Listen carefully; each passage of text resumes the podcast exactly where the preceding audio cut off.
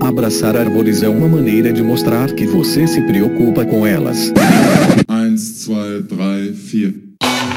If you'll all gather close around the phonograph and listen carefully, I'll tell you how we're going to have a whole lot of fun.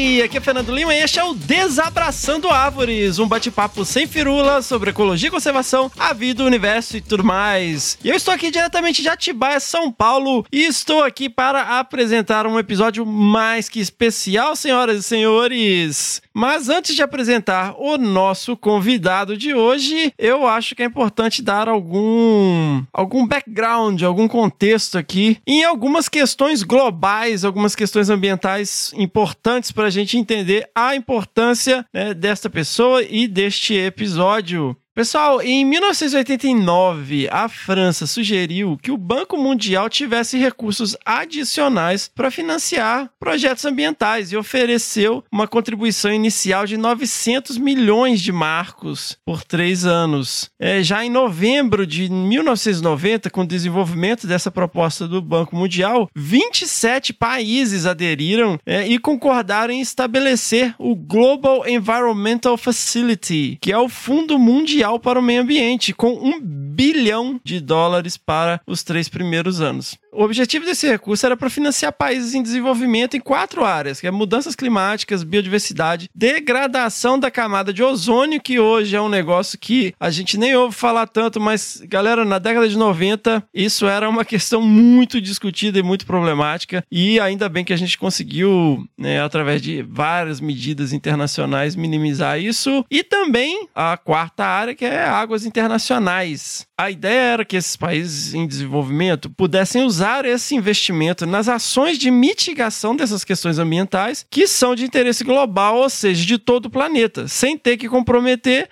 o seu próprio desenvolvimento econômico. Então é, é, exatamente análogo à questão do auxílio emergencial, né, da pandemia, ou seja, você oferece um recurso para as pessoas para que elas fiquem em casa. Obviamente, a gente está vendo aí que não resultou em nada, que as pessoas usavam recurso e não ficavam em casa. Enfim, não vamos discutir isso aqui, mas a ideia é essa, porque esses países em ascendência econômica ou num processo de transição democrática, digamos, eles pudessem usar os seus recursos no desenvolvimento próprio, ao mesmo tempo em que esses fundos internacionais subsidiassem esses investimentos nas ações que são de interesse global e nada mais justo que o mundo inteiro pagar por elas, ou pelo menos uma grande parte dele, a parte com capacidade financeira para isso. Então, após a Conferência das Nações Unidas sobre o Meio Ambiente e Desenvolvimento, conhecida por Rio 92 ou Eco 92 aí como queira, o Jeff né, como eu falei, que é o Global Environmental Facility deixou de ser um projeto do Banco Mundial e se tornou uma organização independente, embora ainda mantendo relações super importantes com o banco, né? O Jeff é a principal instituição mundial na gestão de recursos para implementação das convenções e protocolos estabelecidos pelas conferências das Nações Unidas. Então, desde então, o Jeff disponibilizou, ou seja, desde 1992, disponibilizou diretamente mais de 21 bilhões de dólares em financiamentos de projetos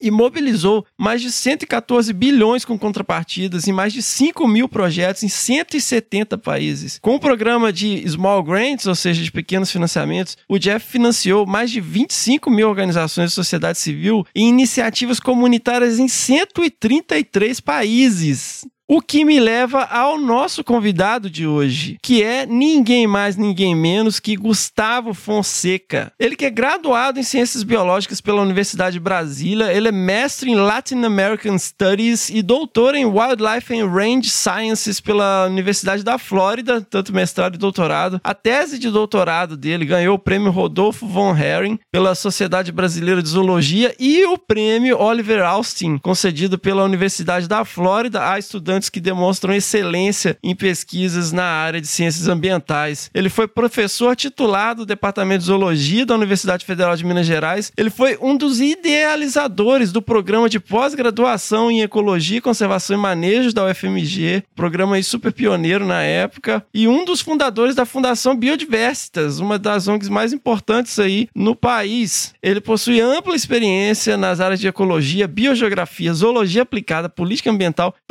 priorização de investimentos em conservação, captação de recursos e financiamento de projetos em conservação e desenvolvimento sustentável. A sua produção científica e técnica gerou mais de 170 publicações, incluindo várias publicadas na Nature, na Science, na Proceedings of the Natural Academy of Science, a conhecida como PNAS, é uma das revistas mais relevantes aí do, dos Estados Unidos, e na Conservation Biology. Ele foi também agraciado com a Order of the Golden Ark do governo da Holanda, uma das mais importantes condecorações mundiais destinadas àqueles que se destacam na defesa do ecossistema terrestre. E qual é a relação com o Global Environmental Facility? O Gustavo Fonseca, ele é diretor de programas do Jeff, supervisionando o portfólio de investimentos em conservação da biodiversidade, na mitigação e adaptação a mudanças climáticas, conservação de recursos hídricos e águas internacionais, produtos químicos, uso e manejo sustentável da terra e investimentos no Red+. O que, que é o Red+,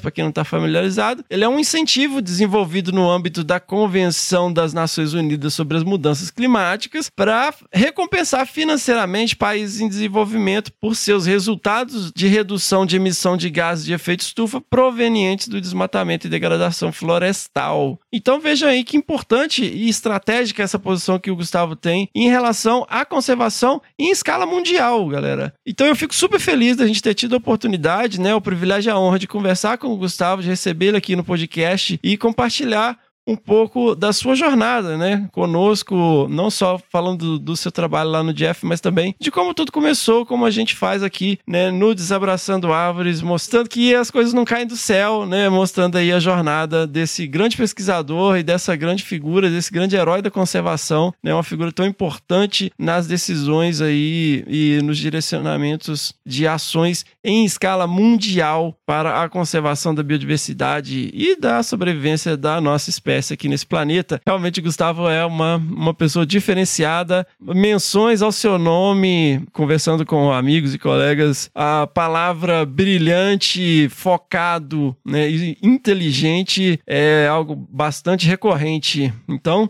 fiquem ligados aí nesse episódio sensacional com essa pessoa ilustre né? Um grande privilégio e foi muito legal conversar com o Gustavo. Seguimos!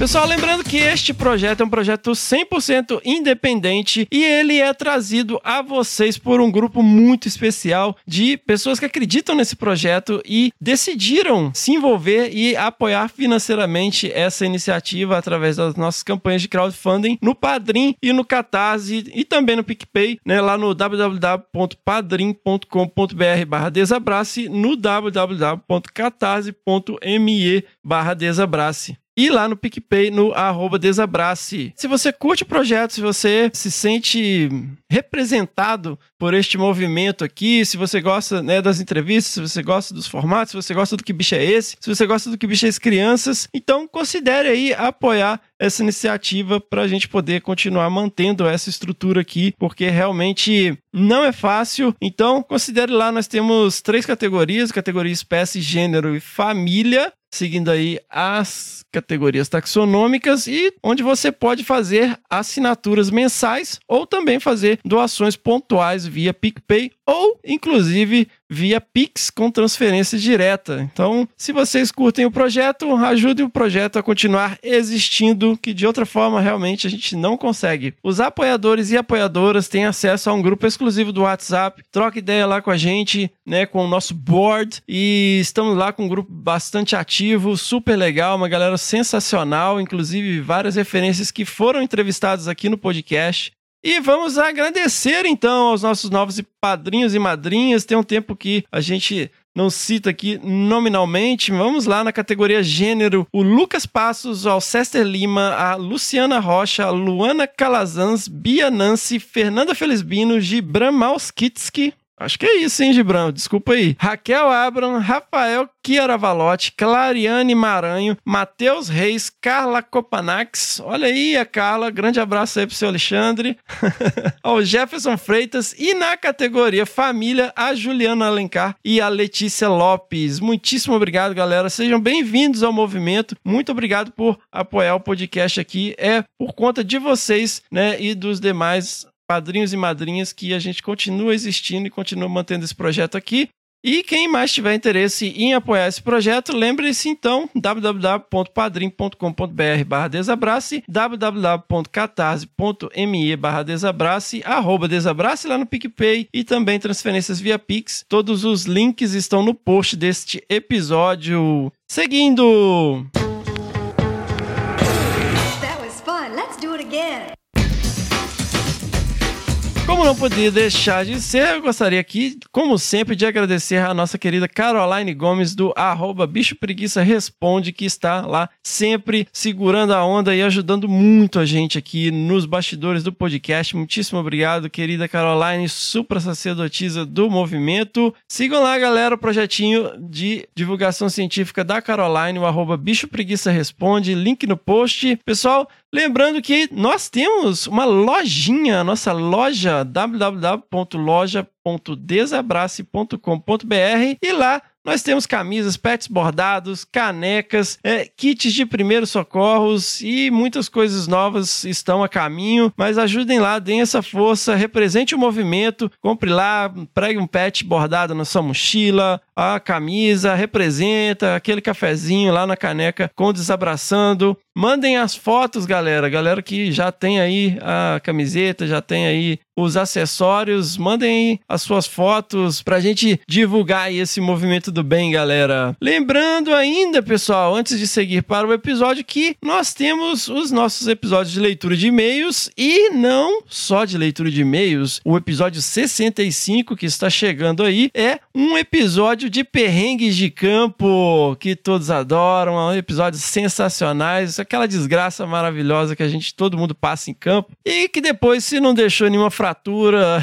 nenhuma sequela mais importante, vira uma excelente história para contar. Então, contem aí os seus perrengues, mandem seu e-mail no primeirapedra@desabrace.com.br, capriche no storytelling, né? Conte aí os seus perrengues, aquela aventura sem noção e você estará concorrendo, né, além do prêmio de perrengueiro ou perrengueira, vocês ainda concorrem a uma camiseta do Desabraçando e um kit de primeiros socorros. É sensacional, um kit aí certificado, muito bom. Tem lá a descrição de todos os detalhes na nossa loja. Mandem aí seus comentários, críticas construtivas, ideias e temas que vocês gostariam de ver discutidos aqui no podcast. Lembrando sempre as palavras de João, capítulo 8, versículo 7. Se algum de vocês estiver sem pecado, seja o primeiro a tirar uma pedra. Seguimos!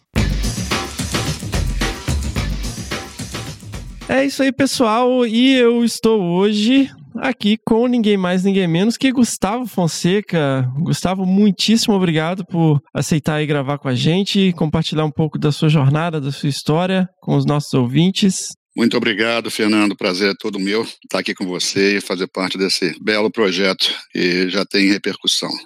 Sensacional. Gustavo, você é mineiro? Eu nasci em Belo Horizonte, mas eu me considero brasiliense, porque na realidade eu cheguei em Brasília com um ano de idade, antes da inauguração da cidade. Meus pais foram trabalhar em Brasília, ambos na área médica, e foram trabalhar no hospital que serviu a construção de Brasília. Então, para aqueles que conhecem Brasília, já devem ter ouvido falar de uma, um local chamado Cidade Livre, que era onde estavam uh, localizadas as residências de quem estava lá uh, trabalhando na, na construção em diversas funções, obviamente. E meus pais na área da saúde. Então, na realidade, a minha formação é toda de Brasília, mas obviamente vindo de, de pais mineiros. Olha só, e nessa época ainda tinha, ainda tem, né? Mas ainda havia bastante cerrado, né? Com certeza, e foi uma das razões que eu me inspirei para construir a minha carreira, foi realmente crescer no meio desse jardim do cerrado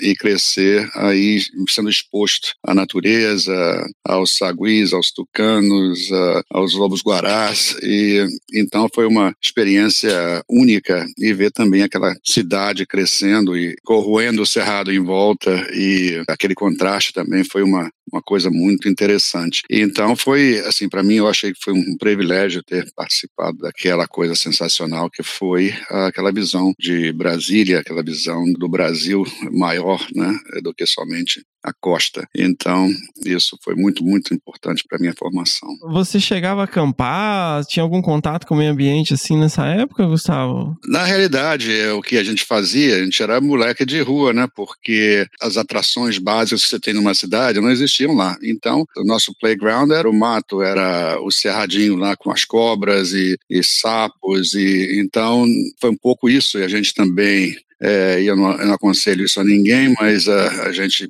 tinha também playgrounds que eram as obras em construção e, e brincar subindo em, em, em, elevador e descendo subindo de elevador, assim, coisas que, pensando de volta, eu não gostaria que meus filhos fizessem, mas a gente tinha uma liberdade muito grande de, de ação. E como era muito seguro tudo, a não ser, obviamente, esse contato é, com, com a natureza, essa foi uma, uma coisa bastante interessante. E então foi, foi um pouco disso isso que, que realmente nos influenciou. Com o passar do tempo, aquilo mudou muito rápido, né? mas para você ter uma ideia, não havia quase nenhuma rua asfaltada, então a gente realmente andava, chegava em casa coberto de, dessa terra vermelha, desse barro vermelho de Brasília, de cima a baixo, que não era muito agradável para minha mãe, mas era o que tinha para fazer. Mas nessa época a questão ambiental era vista de outra maneira, né, Gustavo? Assim, o pessoal até falava, Juscelino era maluco, queria construir uma cidade no meio do deserto, né? Então... Exato. E, e, e, o Cerrado era visto como, quer dizer, uma floresta, um sistema é, que não tinha um prestígio né, grande, não tinha um entendimento grande. As pessoas que foram para lá é, vieram né, da, da, das regiões costeiras do Rio de Janeiro. E a primeira coisa que se fazia era cortar essas árvores árvores fantásticas, todas tortas do cerrado, e plantar uh, espécies que, que, ficavam retinhas e que pareciam um jardim. Então, aquele conceito de que o cerrado era um, era um lixo uh, ambiental e que não servia para nada, realmente foi uma coisa que desprivilegiou, até hoje, né, a, a ideia do cerrado como um dos grandes uh, biomas mundiais, com tremenda biodiversidade e tremenda importância para o mundo. Isso está mudando, mas é, só para você ter uma ideia, vou passar um pouquinho algumas décadas e depois a gente volta de novo para Brasília, mas economista-chefe do Banco Mundial, uh, Robert Goodland, que uh, essencialmente começou a trabalhar essa questão de meio ambiente uh, em um banco de desenvolvimento, o Banco Mundial, ele escreveu que no Brasil o que devia ser feito era conservar a Amazônia, que não servia para a produção agrícola, e transformar toda essa área que era inútil é, do Cerrado em um grande campo de grãos de fornecimento de, de comida. Então, essa era a visão, e de alguma forma aquilo persistiu uh, por muito tempo. Então, cabe a nós, uh, e eu comecei a minha carreira um pouco tentando fazer essa transformação da visão do Cerrado com olhos muito mais ligados à, à importância daquilo para o Brasil e para o mundo. Gustavo, eu sou mineiro de Carangola e, assim, é, a gente sabe que Minas é bem tradicional e você vindo de uma família mais tradicional não é tão desejável para os filhos seguirem uma carreira na área de meio ambiente, ainda mais numa época que meio ambiente não era uma coisa tão é, em voga, né? Como que foi isso? Foi tranquilo? Como que você resolveu ir para essa área, estudar biologia?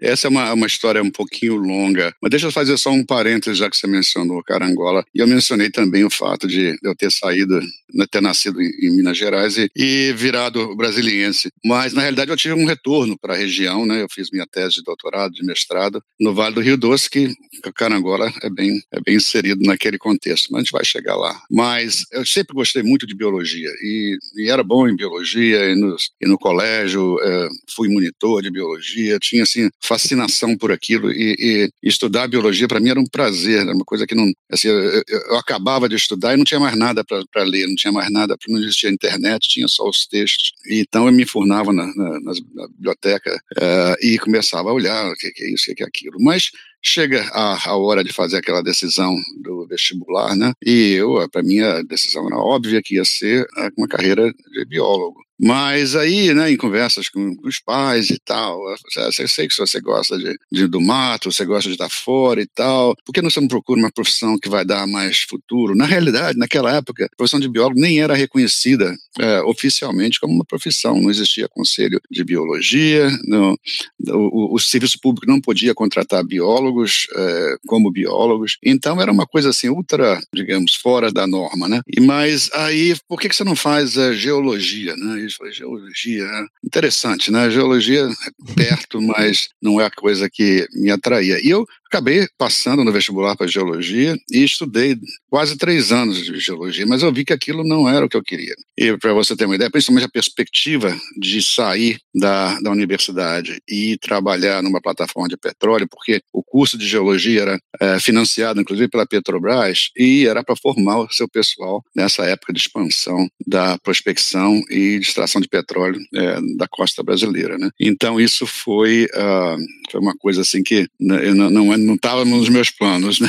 E eu, e eu resolvi dar uma guinada. Aí deu tempo também, porque na realidade eu, por circunstâncias justamente de tá, ter chegado em Brasília muito cedo, eu entrei na universidade, eu tinha 14 anos quando passei no vestibular, porque quando eu cheguei não existia pré-primário. Então eu avancei um ano porque minha mãe me matriculou no, já no primeiro ano primário, é, sendo mais novo do que, do que o que seria normal. É, porque ambos eram profissionais e tal, não podia ficar em casa comigo. E depois apareceram algumas coisas, tipo é, pular de um ano para o outro, quinto ano não tinha mais, e chegou é, também, quando entrei no colégio pré-universitário, tinha um programa de, de fazer os três anos do chamado científico em dois. E, como não tinha nada que fazer em Brasília, eu estudei. Então, quando eu entrei, eu tinha 14 anos. Eu fiz 15 anos alguns meses depois. Você mas... entrou na UNB com 14 anos de idade? Entrei, entrei. Pois é, por, por, por, por, esses fatores. Não porque eu tivesse mais avançado intelectualmente que ninguém, mas foi pelo contexto e, e, por causa dessa,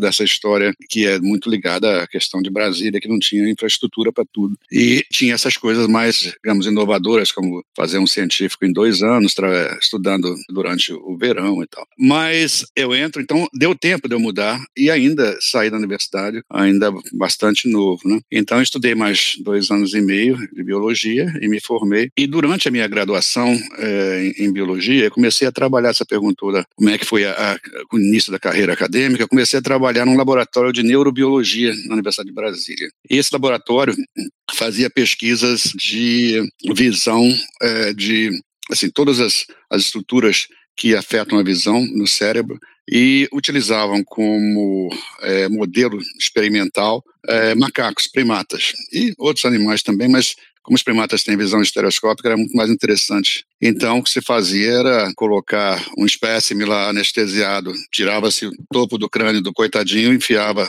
é, eletrodos e ficava jogando fótons nos olhos do animal e ver onde é que o, o cérebro acendia, né, para poder mapear o, a parte do, do córtex visual de primatas. Mas, é, como estudante e tal, e naquela coisa da, da hierarquia de, de, um laboratório de pesquisa de bastante reputação, a minha tarefa era ir no mato e taxar esses macacos, que é capturar, e nós usamos muito esse mico-estrela do cerrado, uhum. esse sagui do cerrado. Mas nesse processo eu comecei a gostar muito mais de observar e estudar esses animais na natureza do que no laboratório. E comecei também a a me inteirar do que estava acontecendo em termos de transformação daquele ecossistema. Então, você ia em trabalho de campo para uma região para capturar alguns macacos, você voltava lá seis meses depois, já tinha passado é, um trator com, com correntão e tinha é, um, uma área uh, de cultivo. Então, acendeu uma outra luz na minha cabeça nesse momento. E eu falei: não, não é isso que eu quero fazer. Eu quero fazer é, é trabalhar com ciência, mas ciência de conservação, ciência de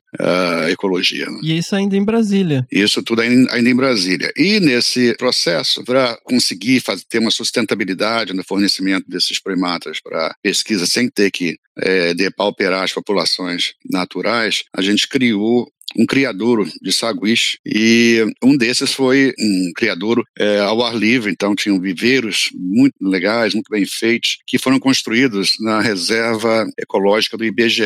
O IBGE, tem, inclusive, tem até hoje, que é, é próxima, contígua à Fazenda Água Limpa, que é a Fazenda da Universidade de Brasília. Então, uma área muito é, bem conservada, muito interessante e, e uma amostra enorme de, de, de um cerrado protegido e, essencialmente, que 15, 20 minutos de carro do centro de Brasília. Brasília. Aí eu fui contratado, quando formei, pelo IBGE, para trabalhar na reserva como biólogo, na reserva biológica, ecológica do IBGE. E comecei a fazer pesquisas de toda sorte, principalmente com macacos, mas também com mamíferos, roedores, é, marsupiais. E passei aí uh, uns três ou quatro anos nesse início de carreira ainda em Brasília. Então, depois de três ou quatro anos no IBGE, um professor uh, meu da UNB, que foi pioneiro também em várias pesquisas de, de conservação e manejo de, de animais, uh, o Dr. Kleber Alho, ele ainda está, eu acho, ativo de alguma maneira. Ele era professor da UNB e eu fui aluno dele. E ele me liga e diz o seguinte: Olha, abriu um curso de pós-graduação na Universidade da Flórida, especialmente desenhado para alunos de pós-graduação de países em desenvolvimento, países megadiversos, com enfoque em conservação e manejo de vida silvestre. Eu sei que você tem interesse nisso. Se você quiser, eu mando o nome para eles, porque eu conheço o diretor do programa. Nós estudamos juntos na pós-graduação na universidade, quando eu fiz meu doutorado na Universidade de Chapel Hill, na, na Carolina do Norte. Ficamos amigos e ele me escreveu procurando uh, alunos que tivessem essa característica. Aí eu falei, ué, vamos procurar isso aí, né? E uh, acabou que deu certo, eu consegui uma, uma bolsa uh, da CAPES e fui fazer o meu mestrado. Né? E foi lá que eu conheci o seu, seu amigo e mentor também, o Cláudio Pádua, que veio um pouco depois, e vários brasileiros que passaram por lá. Eu continuei para fazer meu doutorado e nos tornamos uh, amigos, colegas e colaboradores até hoje. Isso é interessante porque muitas pessoas que inclusive passaram aqui pelo podcast e hoje são grandes nomes na conservação, como Peter Crouch, Luciano Verdade, Exato. o Ulas Caran também, né, que trabalhou com tigres Isso, lá na, na Ásia. Uhum. Muita gente bacana passou por lá, né, nesse período. É, foi um, ainda, ainda é um programa muito, muito interessante. E o Peter foi um, um também grande amigo, grande colega, uma perda tremenda para todos nós recentemente. Mas o Carlos Pérez tornou um pesquisador fantástico também, que hoje está na Universidade de East Anglia, na Inglaterra, passou por lá também. A Jay Malcolm, que trabalhou muito na Amazônia. Então, são diversas pessoas que passaram por lá. A própria esposa do Cláudio Pádua, a Susana Pádua fez o sua mestrado e doutorado lá na Universidade da Flórida. E o interessante lá, Fernando, é que não era só uma sólida formação em ecologia e modelos teóricos e te transformar realmente num pesquisador ultra equipado e capaz de fazer pesquisas sofisticadas, mas a interface daquela ciência com o mundo real, com os aspectos sociais e econômicos, era muito interessante, porque o programa nos fazia tomar cursos em ciência política, história da América Latina, e eu conheci nesse processo antropologia vários professores que me influenciaram na, é, e depois a minha carreira foi um pouco é, moldada por essa visão multidisciplinar de conservação. Né? Então, a ciência é importante, a ciência é, é fundamental para orientar as ações, mas sem um, um, contexto e sem uma marra no contexto é, socioeconômico e as aspirações das pessoas, é, você não consegue progredir muito. Né? Então, isso eu acho que foi diferencial, porque existem cursos de biologia da conservação em todo o mundo, mas essa questão de vamos fazer um, um programa de pós-graduação que a gente exponha os nossos uh, alunos a essa dualidade de interesses e de enfoques foi uma coisa muito importante. Né? Mas aí eu voltei para fazer meu trabalho de campo, né, meu, meu, doutorado, e trabalhei em Minas Gerais, lá na, na Zona da Mata, durante dois anos seguidos né, de trabalho de campo e estudei lá como é que era aquela configuração de uh, fragmentos florestais em termos de tamanho, de proximidade, quais espécies eram eliminadas daquela comunidade dependendo dessa conjunção de, de variáveis de tamanho, proximidade e competição entre espécies. Então trabalhei lá muito em, em Caratinga, em Rio Casca, Parque do Rio Doce e essa foi a, a minha tese de, de doutorado. Que é um clássico, né? Porque, na verdade, assim, o um, um, meu doutorado também foi focando em cascatas tróficas, uhum. mas pensando nos gatos, né? E, tal, e você conseguiu isso. demonstrar isso com os gambás, né? Exatamente. E posteriormente, quer dizer, na realidade, como é ciência, né? Eu não consegui, obviamente, demonstrar uh, que eram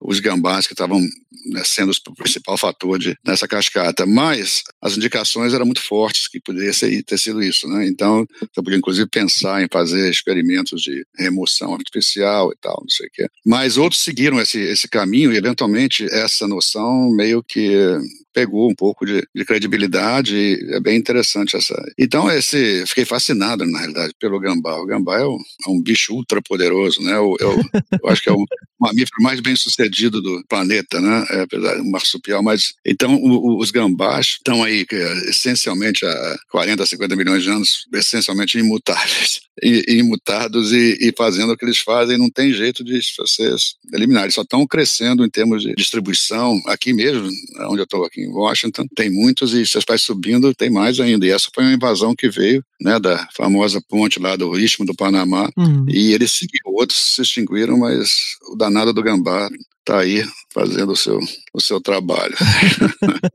e nessa época que estava começando os trabalhos em Caratinga também, né, Gustavo? Exato, eu trabalhei lá, é, na verdade a minha tese de mestrado foi sobre o muriqui, sobre uhum. o, aquilo que eu chamava de monocarvoeiro, mas o muriqui, e eu comecei justamente é, ao mesmo tempo que Karen Stryer estava é, começando o trabalho dela lá, que ela aí tomou aquele trabalho para ser o trabalho da carreira dela. Então ela só trabalhou com Muriqui, formou muita gente, foi, ela, é fenomenal como pesquisadora e como formadora de quadros aí no, aí no Brasil. E o Serginho, né, Sérgio é, Lucena Mendes, grande amigo também, que estava estudando os Barbados da, de Caratinga. Então nós fizemos um trio lá durante vários meses, morando no, num pequeno alojamento. Foi um tempo muito bom. E também formando alunos. Eu fui contratado depois pela UFMG enquanto estava fazendo meu doutorado. Aí eu fiz um retorno para Minas, né, onde tem muita família ainda em Minas Gerais e fiquei lá em, em, na UFMG por vários anos. Criei o primeiro curso lá de, de pós-graduação em conservação e manejo de vida silvestre. Começamos em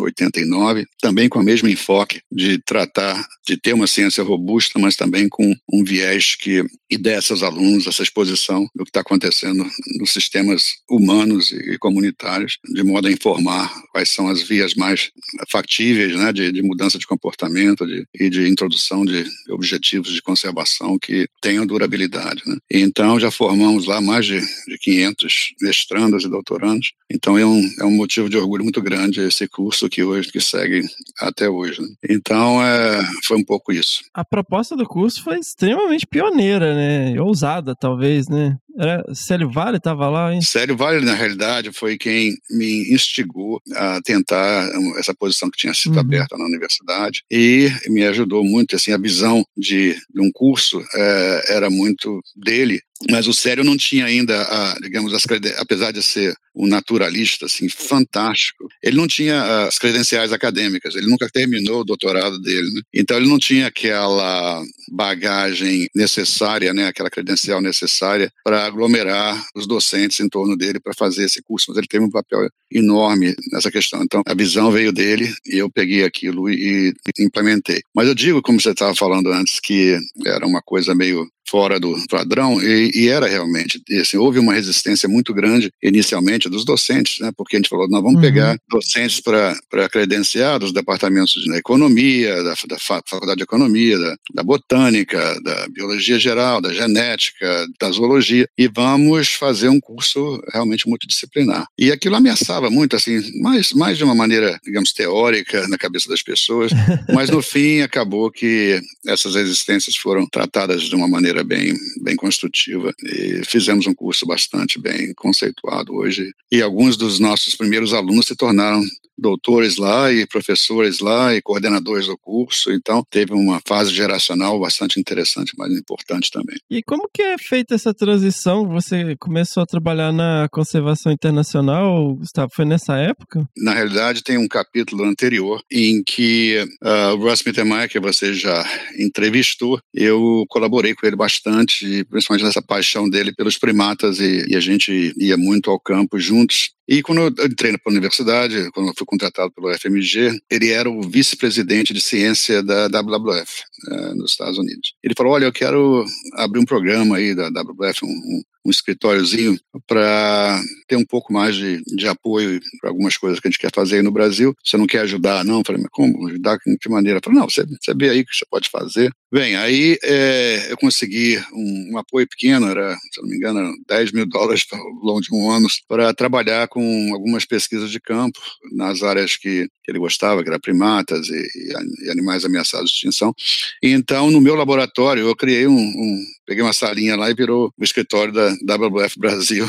E os meus estudantes e outros colegas da universidade viraram, assim, prestadores de, de serviço, porque era uma coisa que facilitava uh, dos dois lados, porque tinha mais recursos para fazer pesquisa, que era o que eles precisavam fazer, e isso também avançava um pouco da agenda deles. Mas acontece que um ano depois desse início né, da, da WWF, a Mitemar me liga e diz o seguinte, olha, é, mudei de organização, estou indo para uma organização que foi recém-criada, que se chama Conservation International, vou ser o presidente da organização, dividir lá um pouco da, da liderança com o CEO que criou a Cerveja International no ano anterior, e isso vai dar muito mais perspectiva para a gente, a gente não vai ter muitas amarras e tal, como a WWF é uma organização muito grande, meio burocrática, que a gente pode fazer o que quiser, você não quer fazer a mesma coisa que você fez antes, falei, tudo bem, vamos, não, se quiser, vamos para frente. Aí de um dia para o outro, né, a gente tirou o panda da porta e colocou o, o símbolo da, da Conservation International, mas eventualmente foi criado um escritório e contrataram-se pessoas lá, a Sônia Rigueira foi a primeira diretora do, da Conservação Internacional no Brasil, e eu comecei também a continuar me, interagindo com conservação internacional. E foi muito importante. E criamos também nessa mesma época a Fundação Biodiversitas, que ajudou também bastante nessa interface entre ciência e aplicação de ciência, né, de esse curso de nosso era de ciência aplicada. E então essas ONGs, tanto nacionais como era biodiversa, quanto internacionais, faziam essa ponte né, entre entre a ciência e a aplicação desses preceitos uh, no mundo real. Então, essa, essa mistura de, de fatores e de elementos é, ficou muito poderosa e eu acho que uh, ajudou as ONGs a ficarem mais com mais credibilidade e ajudou a ciência a achar melhores maneiras para externalizar uh, os preceitos científicos em projetos concretos no campo. Então, essa interface uh, sempre houve. A SOS Mata Atlântica também trabalhou bastante com a gente. Uh, naquela época existia ainda a Fundação Brasileira para a Conservação da Natureza, FBCN, no Rio de Janeiro, que também foi, foi fundamental nesse início de trabalho. E então foi assim que a, que a coisa eh, desenvolveu. Eu acho que foi um benefício para todos e, e, a gente pode ver que grande parte dessas organizações ainda estão ainda estão lá e fazem um, bom trabalho. Fantástico. Nesse período ela, foram iniciativas únicas, né, pioneiras. Sem dúvida. É, o número de ONGs ligadas à conservação, vamos dizer assim, que o universo de ONGs é, é muito maior os ONGs da área social. Sempre existiram na área de educação, mas essas de conservação elas tiveram o um movimento assim de expansão e de multiplicação uh, por causa da expectativa da Conferência do Rio, né, da ECO 92. Então, houve uma multiplicação enorme de organizações. Algumas pereceram porque não tinham uma viabilidade, mas outras é, floresceram e se tornaram bastante importantes na construção do arcabouço ambiental brasileiro e, e levam essa missão até hoje. Sem, sem uma sociedade civil forte e bem capacitada, é muito difícil de, de você perenizar essas conquistas de conservação. Então, elas têm um,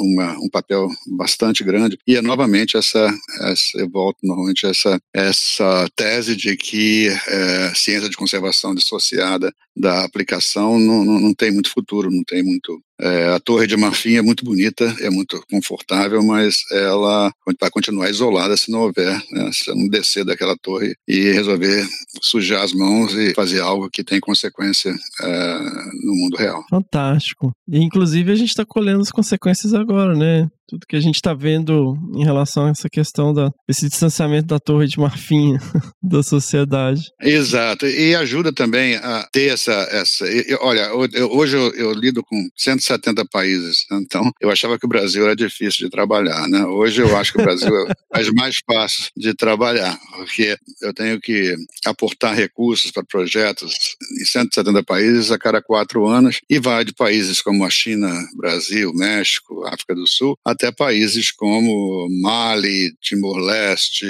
Myanmar. Uh, então, assim, o contexto muda enormemente e a gente rapidamente aprende que o que funciona no lugar não necessariamente pode ser transplantado para um outro facilmente. Né? Agora, o Brasil, a vantagem que a gente vê é que tem uma, um substrato assim de capacidade técnica é, excelente, né? E a gente vê que houve essa proliferação de cursos de, de ecologia no Brasil que formaram muita gente, o próprio uh, IP que o Cláudio Pada uh, uh, criou e, e, até hoje está formando gente. Isso é muito importante porque é, em outros países, às vezes, você não tem um, um único uh, técnico que tenha um, um, doutorado. Então, fica difícil de você criar e executar projetos no campo. O Brasil também tem um, uma, um arcabouço legal é, invejável, né, que está sendo, obviamente, atacado e não, às vezes é, é, é complicado segurar, mas está lá e tem, tem instituições uh, relativamente estáveis e seguras, e tem uma sociedade civil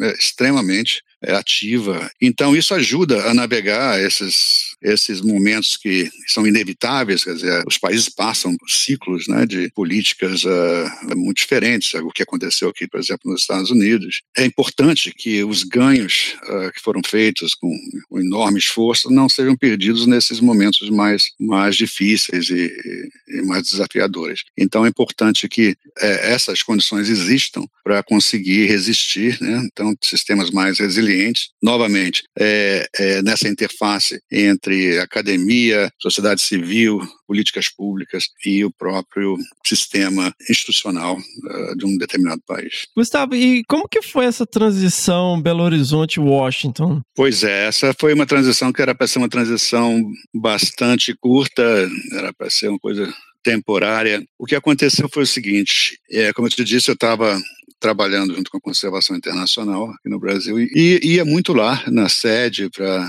para tratar de projetos e tal. Eu acabei me tornando o, o diretor da, da CI no Brasil, uh, lado a lado com a minha carreira acadêmica na, na universidade. E numa dessas viagens a, a, Washington, participei de uma reunião do, do board da, da CI, onde estava presente o, o, o, Gordon Moore, que foi o fundador né, do, da, da, Intel, né, que é companhia de microchip, que virou uma, uma coisa assim poderosíssima, e ele ficou multibilionário naquela época. Alguém que tinha 3, 4 bilhões de dólares era considerado rico, né? Hoje, agora tem essa noção de centibilionários, né? É, então, se você não tiver pelo menos 100, 100, bilhões, você não entra naquele clube exclusivo. Mas ele estava naquele clube uh, mais exclusivo e ele gostava muito de conservação, ele gostava muito de pescar e ele era um doador da Conservação Internacional e membro do, do conselho. E, e era, um, um, obviamente, um, um cientista fantástico. E aí começamos a conversar sobre como a gente podia agregar à conservação internacional um centro de pesquisa aplicada em biodiversidade. Como é que a gente transforma ciência e faz essa transferência de tecnologia para os países e para os escritórios regionais da CI no mundo inteiro. E essa ideia foi sendo trabalhada, lapidada, e quando uh, ele decidiu que ele gostaria de, de, ajudar a criar isso, a gente reuniu de novo, eu lembro de um jantar na, no restaurante da, do campus lá de Harvard, onde estavam presentes Gordon Moore, eu, o Russ Mittermeier e o Ed Wilson, que era do board também. O Wilson é, é, o, é, o, Darwin da nossa, da nossa geração. O homem é fantástico, assim, ele, ele é uma enciclopédia viva, ele trabalha e produz como ninguém. E nessa conversa eles falaram, bem, agora vamos para frente e tal, como é que a gente estrutura? Aí por acaso me convidaram para vir para Washington para dirigir o programa e dar início. Eu falei, olha, eu sou professor lá na universidade, eu posso tentar tirar uma licença sem vencimentos aí de dois anos e vou dar uma ajuda e depois passo a, a, a bola para outro, né? Aí tudo bem, vamos fazer isso e tal. Aí mudei para Washington para criar o, o, centro, criamos, conseguimos um é, 35 milhões de dólares do, do Gordon Moore para dar início a isso. E a ideia ali era, era realmente trabalhar em parceria com centros acadêmicos, universidades do mundo inteiro. Ao invés de recriar uh, uma capacidade ali, a ideia era colocar recursos na mão de, de pesquisadores de, de extremo renome que não tem um incentivo pela sua carreira acadêmica de levar pesquisas para aquela fase prática. Então, a gente começou a circular o mundo e a regimentar essas pessoas para falar: olha, você é o cara que mais sabe sobre distribuição de corais no mundo. Vamos fazer um, um mapa um, identificar os corais mais ameaçados e, e, e, e, mais importantes. Na academia, esse tipo de trabalho não é valorizado, nós naquela época não dava muito retorno. Aí as pessoas ficavam animadas, né, porque viam uma consequência prática daquele trabalho acadêmico importante. E começamos a trabalhar dessa maneira. Eu convidei do Brasil lá o, o Claude Gascon, que trabalhava lá no projeto de áreas mínimas da, da Amazônia, lá do INPA, né? É, ele era o diretor. Vem comigo e você me ajuda lá. Ele veio para ser o, o meu vice lá, diretor no programa, e aí começamos a trabalhar também com uma série de outros profissionais. E em uma questão de cinco anos, o Centro de Pesquisas Aplicadas em Conservação, como chamava, é, foi reconhecido como o quarto é, centro de pesquisa mais influente do, em conservação no mundo, nessa área de ecologia. Isso se competindo com universidades. Então, em termos de, de produção acadêmica, de impacto dos trabalhos que estavam saindo com apoio do centro, foi assim muito uh, importante, assim muito recompensador todo aquele esforço. Mas acontece, voltando à sua pergunta, que eu consegui mais uma renovação da minha licença da universidade, mas chegou um minuto em que eu teria que fazer aquela opção de voltar, né, ou de sair da universidade. Eu queria ainda manter o meu vínculo e tal, tinha alunos lá de mestrado e doutorado que eu orientava. Aí quando eu estava já próximo a falar, olha, vou ter que voltar, porque não, não, não, quero perder esse vínculo, aparece essa oportunidade no Jeff, então é, CEO do Jeff, do Global Environment Facility. Tinha acabado de chegar e eu conheci por acaso num, numa cerimônia. E começamos a conversar. ela me chamou para uma conversa no, no, escritório dela na, na, semana seguinte. E ela falou: Olha, estou começando aqui, eu quero ter uma visão mais integrada das coisas, que bate muito com o que você pensa e tal. Você não quer vir me ajudar e tal, que. Aí eu falei: Ah, como é que eu vou fazer isso? Porque, na realidade, estou voltando para o Brasil, né?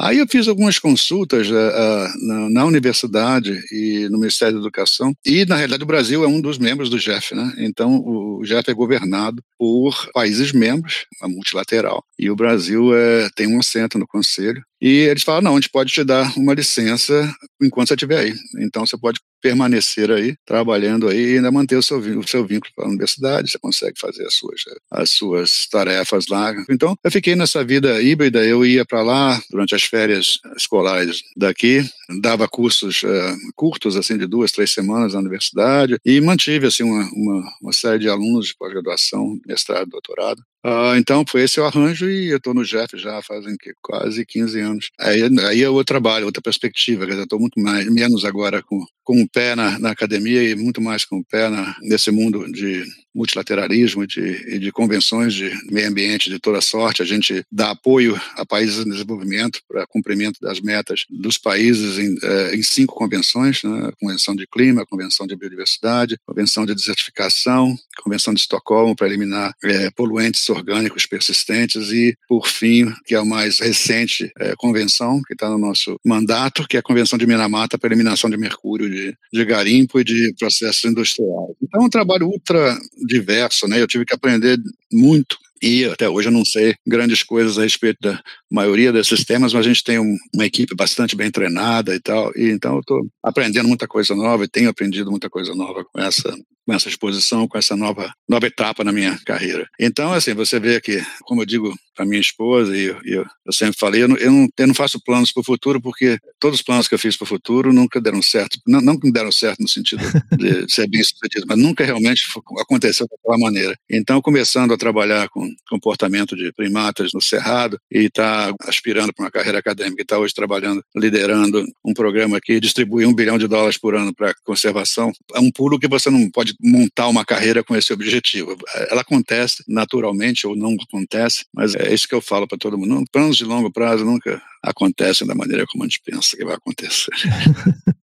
Ô, Gustavo, como que você organiza o seu tempo, assim? Que, qual que é uma, a sua rotina, assim? Porque a gente, às vezes, pensando do lado acadêmico, a gente é bem target-oriented, né? A gente tá, sabe aquilo ali. Mas a sua dinâmica de ter que lidar com tantos cenários diferentes, tantas realidades diferentes, tantas questões diferentes, numa escala global, como que você se organiza para lidar com essas questões? Excelente pergunta. Eu, eu diria o seguinte: o que nos faz é, efetivos é que a gente tem uma, uma estrutura com um pessoal ultra qualificado. Eu, eu, nunca trabalhei com um grupo tão diverso e, ao mesmo tempo, tão sólido no, no que uh, eles trazem em termos de, de conhecimento, de experiência. Então, isso ajuda muito. Por outro lado, é, o tempo é finito e você tem que priorizar como você vai distribuir seu tempo. Antes da pandemia, eu viajava provavelmente 200, 220 dias por ano e pelo mundo inteiro, né? Então, é uma coisa que é interessante ao mesmo tempo ultra desgastante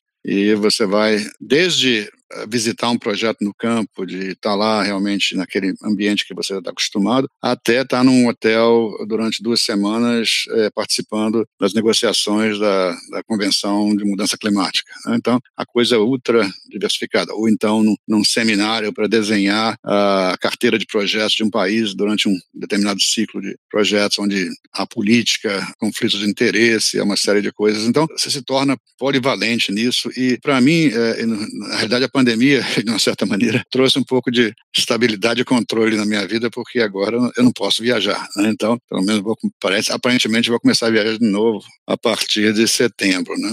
Mas uh, isso deu para, de novo, né, apreciar o que, que é uh, uma rotina em que você não não está constantemente nessa maratona né, de, de, de, viagens. Eu lembro uma vez, inclusive, fiquei apavorado. Isso acontece com pessoas que, quando chegam nesse nível de atividade e de, de viagem, que eu acordei no hotel assim, no meio da noite e, e eu não sabia onde eu estava. Eu falei assim: onde que eu estou?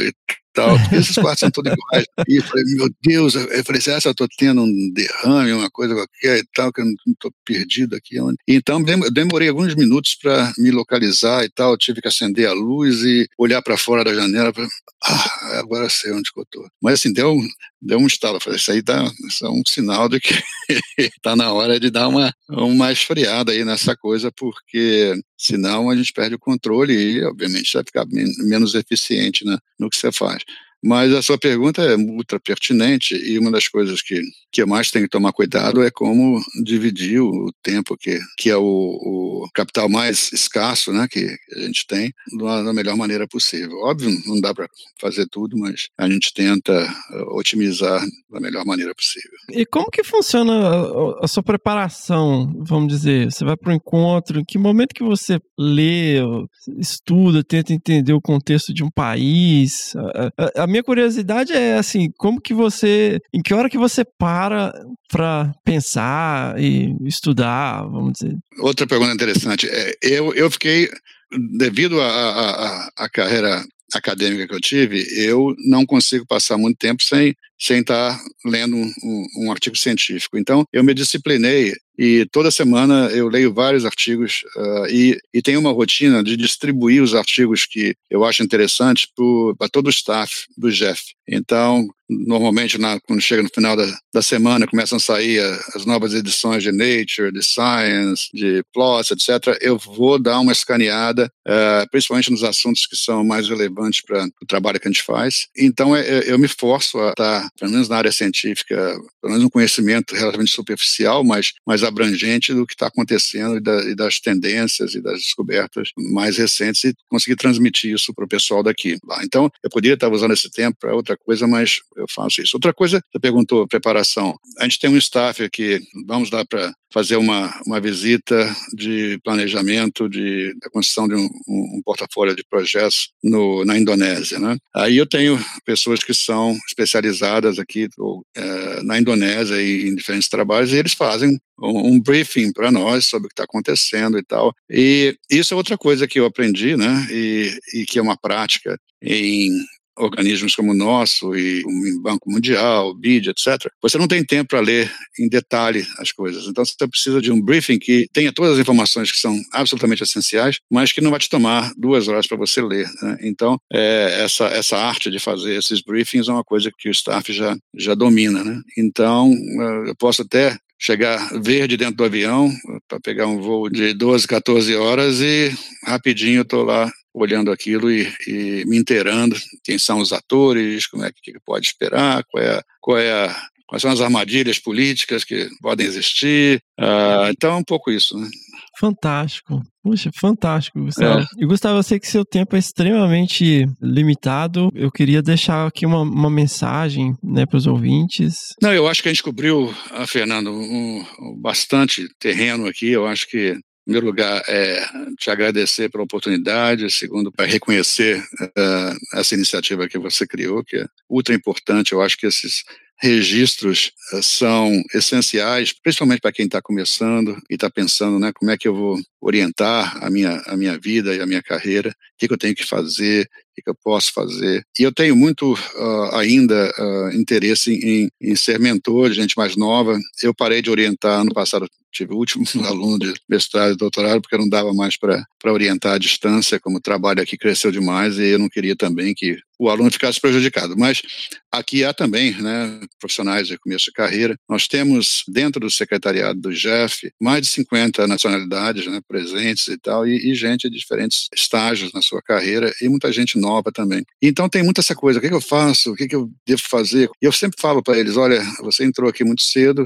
é um trabalho interessante, mas é um trabalho, da maioria das vezes, é distanciado da, da ação. Então, o meu conselho para você é que saia daqui o quanto antes.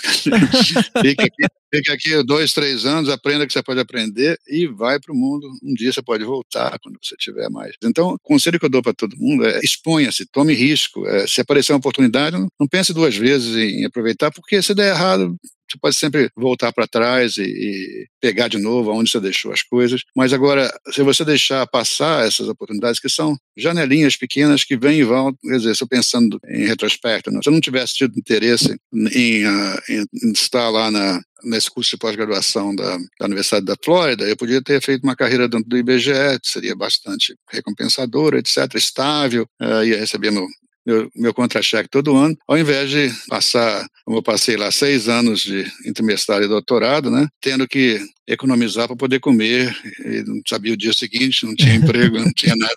Mas, obviamente, a decisão foi a decisão correta. Então, eu acho assim que, principalmente quando você está começando a sua carreira, você não pode acomodar. Mesmo que você tenha uma situação ultra confortável, porque a vida é, é, é longa no final. É curta, mas é longa em termos de, da, das possibilidades e, e, dos meandros que ela te oferece. Porque quanto mais você se expõe a isso, mais você cresce, mais você fica com um entendimento melhor de, do mundo e, e, e, a sua habilidade de contribuir aumenta. Então, essa é, é a mensagem que eu queria deixar aí para quem está escutando o seu podcast que não resistam à ousadia. Se aparecer alguma coisa que seu coração né, esteja bem próximo e sua mente esteja bem estimulada, pula, é porque vai valer a pena. Sensacional. Poxa, obrigado, Gustavo. Obrigado a você, Fernando.